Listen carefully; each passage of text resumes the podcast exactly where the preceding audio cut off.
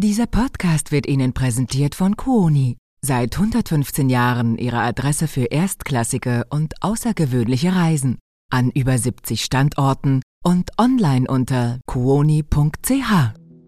NZZ Akzent.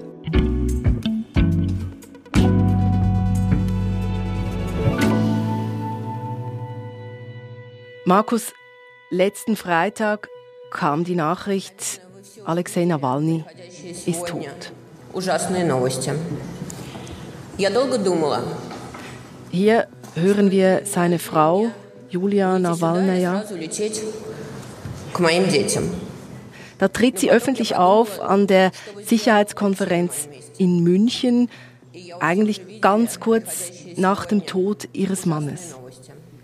Ja, genau, ein bewegender Auftritt. Sie sagt, ich habe mir lange überlegt, ob ich hier wirklich auftreten soll oder ob ich nicht sofort zu meinen Kindern fliegen soll. Aber ich habe mir dann gedacht und vorgestellt, was würde Alexei in dieser Situation tun. Und dann war es eigentlich klar, er würde auch hier sein und also muss auch ich auf dieser Bühne stehen. Also ein sehr emotionaler Moment.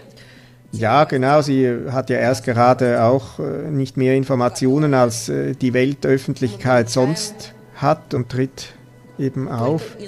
Aber sie wirkt sehr kämpferisch, weil sie der Welt ihre Botschaft mitgeben will. Alexei Nawalny ist tot. Wie er in Russland zum Staatsfeind Nummer 1 wurde, erzählt Russland-Korrespondent Markus Ackeret. Ich bin Antonia Moser.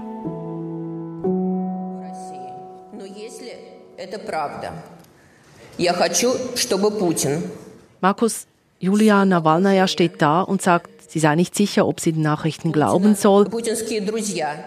Aber sie sagt, wenn Putin schuld ist, dann wird er büßen. Weiß man denn jetzt, wer dahinter steckt?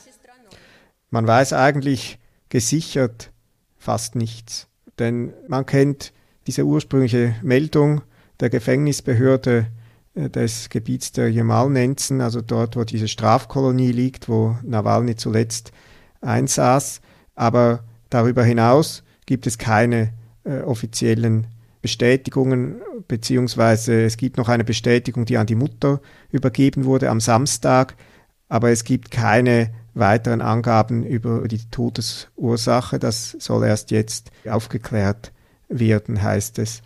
Aber alle gehen doch irgendwie davon aus, dass Putin, der Kreml, irgendwie dahinter steckt. Ja, natürlich, denn Nawalny war die letzten fast drei Jahre in Haft, im Gefängnis, in, unter schlimmsten Bedingungen wurde, die Haftbedingungen wurden extra für ihn verschärft. Und natürlich ja, ist, ist letztlich Putin derjenige, der vermutlich in so einem Fall auch diese Haftbedingungen mitgestaltet hat. Mhm. Und es kann natürlich sein, dass Nawalny kaltblütig ermordet wurde. Es kann aber auch sein, dass er infolge dieser Haftbedingungen umgekommen ist. Das ändert aber eben nichts daran, dass der Kreml die Verantwortung für diesen Tod trägt. Mhm. Ähm, weil er diese Bedingungen geschaffen hat, unter denen Nawalny in den vergangenen drei Jahren einsaß. Warum haben denn Putin, der Kreml, so viel Angst äh, gehabt vor diesem Alexei Nawalny?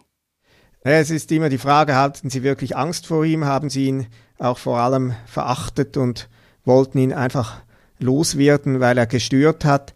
Ähm, ich glaube schon, dass er sie in einem gewissen Sinne Angst vor ihm hatten, weil er so unberechenbar war. Er spielte ja nicht nach den Spielregeln der Macht, sondern er war der wichtigste Oppositionspolitiker der vergangenen Jahre. Mhm. Er war eigentlich einer der wenigen Politiker überhaupt in Russland, die nicht einfach nur Funktionäre sind, die politische Aufgaben erledigen, sondern die wie, die mit den Bürgern arbeiten, die die Bürger auffordern, ihr Schicksal in die Hand zu nehmen. Und das ist etwas, was dem Kreml nicht passt. Wie denn konkret? Also wie hat er da angefangen? Mit welchen konkreten Themen? Also grundsätzlich fing er eigentlich an als Verteidiger von Kleinanlegern. Er hat aber dann sich vor allem auch auf Korruption Schutzenthüllungen spezialisiert von äh, Angehörigen der Elite. Und er hat früh dann ja die politische Elite angegriffen und gesagt, das sind Halunken und Diebe und äh, die nehmen euch, dem Volk, das weg, was ihr erarbeitet habt. Ein Beispiel, äh, also wie er eigentlich so zum Politiker wurde, ist 2011, 12 im Protestwinter, nachdem klar geworden war, dass Putin in den Kreml zurückkehren will nach dem Intermezzo mit Präsident Dmitri Medvedev.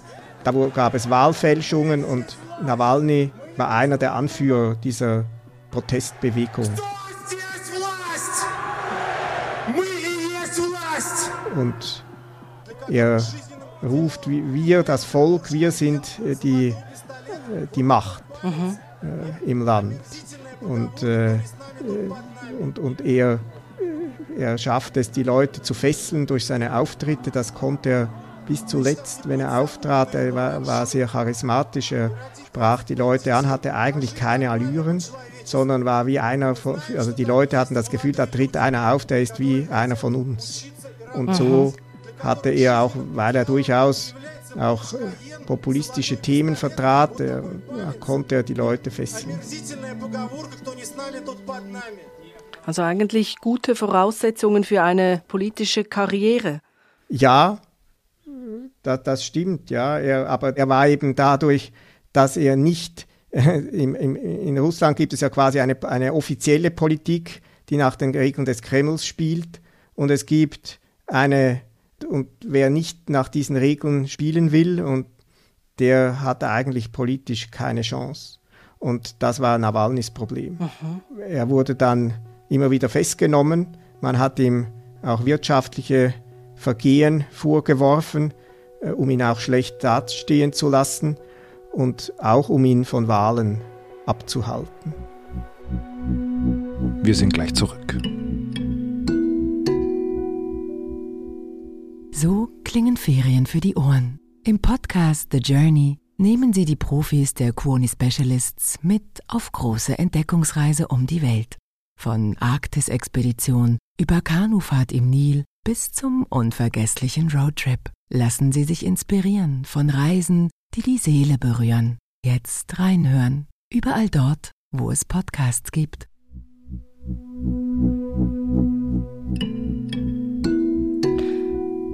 Also das heißt, der Kreml erkennt wirklich, Nawalny, der könnte ein Problem werden für uns. Also er, er erkennt das vor allem, nachdem er mal einen Test gemacht hat. Und zwar dachte der Kreml 2013, wir lassen den jetzt zur Bürgermeisterwahl in Moskau antreten. Mhm. Und dann kriegt er vermutlich ganz wenige Stimmen und dann ist dieses Problem erledigt. Aber das Problem zeigte sich, also das Problem für den Kreml zeigte sich erst dabei, okay. weil Nawalny fast 30 Prozent holte, den Amtsinhaber äh, Sabjanin beinahe in einen zweiten Wahlgang zwang. Und das war eigentlich der Moment, in dem im Kreml klar wurde, diesen Mann darf man nicht zu Wahlen zulassen, er ist nicht kontrollierbar, er hat durchaus ein Wählerpotenzial, das den eigenen Machtambitionen gefährlich wird. Mhm. Und was tut der Kreml dann? Ja, es stellt sich eben heraus, dann, dass er ihm länger auf den, schon auf den Fersen ist. Und es kommt im Sommer 2020 zu einem Vergiftungsversuch. Okay. Nawalny reist da gerade durch Sibirien und auf dem Flug von Tomsk nach Moskau bricht er plötzlich unter lautem Schreien und äh, zusammen. Das Flugzeug muss notlanden in Omsk und über Tage ist unklar, was mit ihm geschieht. Okay. Und es gelingt dann, ihn nach Deutschland auszufliegen und er wird in der Charité in Berlin behandelt und kann gerettet werden. Mhm. Man findet dort heraus, dass es sich um die Vergiftung mit dem chemischen Kampfstoff Novichok handelt. Und dahinter steckt der Kreml. Ja, der russische Geheimdienst hatte eine quasi eine Todesschwadron auf Nawalny angesetzt und Nawalny ist es, der zusammen mit einer Reihe weiterer Investigativjournalisten im Herbst, Winter 2020 dann von Deutschland aus seine eigenen Mörder überführt. Mhm. Also Nawalny weiß jetzt eigentlich, man will ihn wirklich töten. Er ist aber in Sicherheit in Deutschland. Was tut er dann? Ja, er entscheidet sich im Januar 2021, als er wieder einigermaßen gesund ist, nach Russland zurückzukehren, obwohl die Behörden bereits angekündigt haben, ihn sofort nach der Einreise festzunehmen.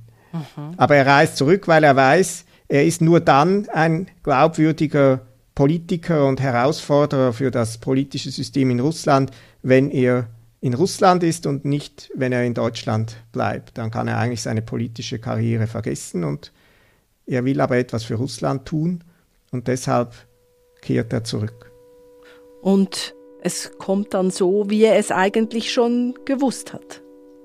Ja, es kommt so, er steigt in das Flugzeug in Berlin, fliegt nach Moskau und wird dort am, schon am Flughafen festgenommen und seither war er nicht mehr in Freiheit. Es kommt dann zu verschiedenen Prozessen, die unter höchst fragwürdigen Umständen stattfinden und eigentlich zeigen, dass der Kreml auch jede Scham und Scheu verloren hat und, und gar nicht mehr irgendwie Rechtsstaat vorspielen will. Mhm. Und Nawalny kommt dann ins Straflager und immer wieder äh, wird er auch dann über Video zu Prozessen zugeschaltet. Und dort hält er dann eben Reden ja, ans Gericht. Das sind oft auch sehr bewegende Reden. Er sagt zu den Zuhörern, zum Volk letztlich, ihr könnt uns keine Angst machen, sagt er, wir sind eigentlich in der Mehrheit. Lasst euch nicht einschüchtern äh, und äh, ja, wir lassen es nicht zu, dass diese Halunken, diese Leute da unser Land kontrollieren. Es zeigt eigentlich eben, er war bis zuletzt, obwohl er in immer schärfere Haftanstalten, immer weiter weg von Moskau verlegt wurde, war er nicht unterzukriegen. Er blieb beharrlich und er konnte auch seine Botschaften weiter verbreiten und oft auch ganz erstaunlich mit sehr viel Witz und ja, Humor, den man unter diesen Umständen eigentlich gar nicht richtig für möglich hält. Mhm. Obwohl er ja eigentlich weiß, viel Hoffnung für ihn gibt es ja wahrscheinlich nicht.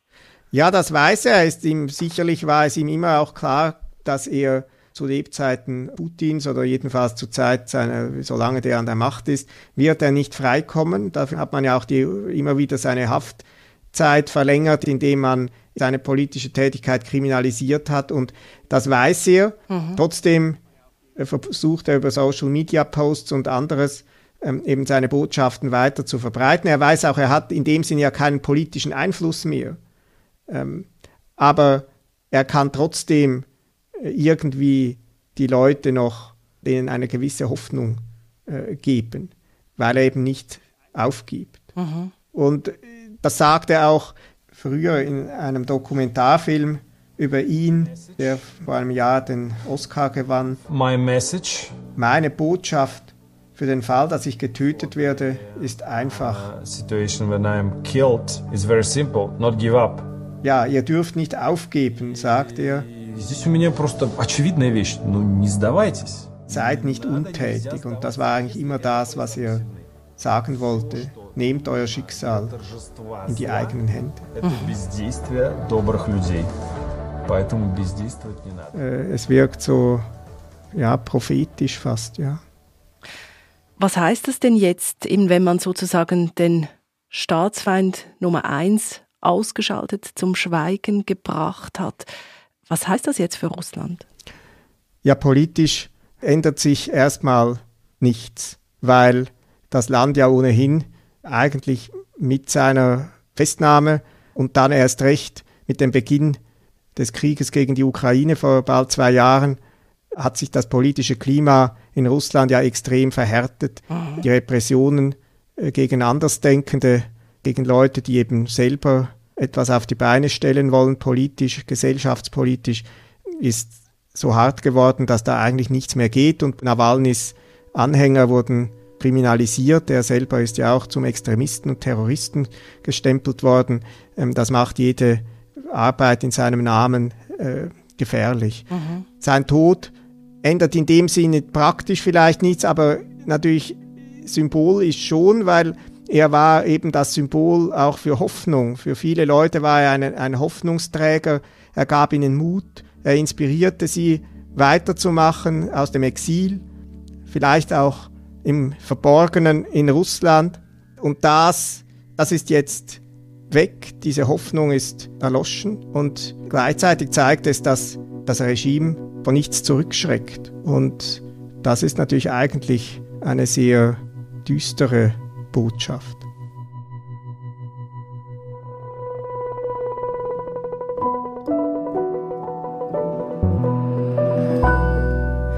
Markus, herzlichen Dank. Danke auch. Das war unser Akzent. Produzentin dieser Folge ist Alice Grosjean. Ich bin Antonia Moser. Bis bald.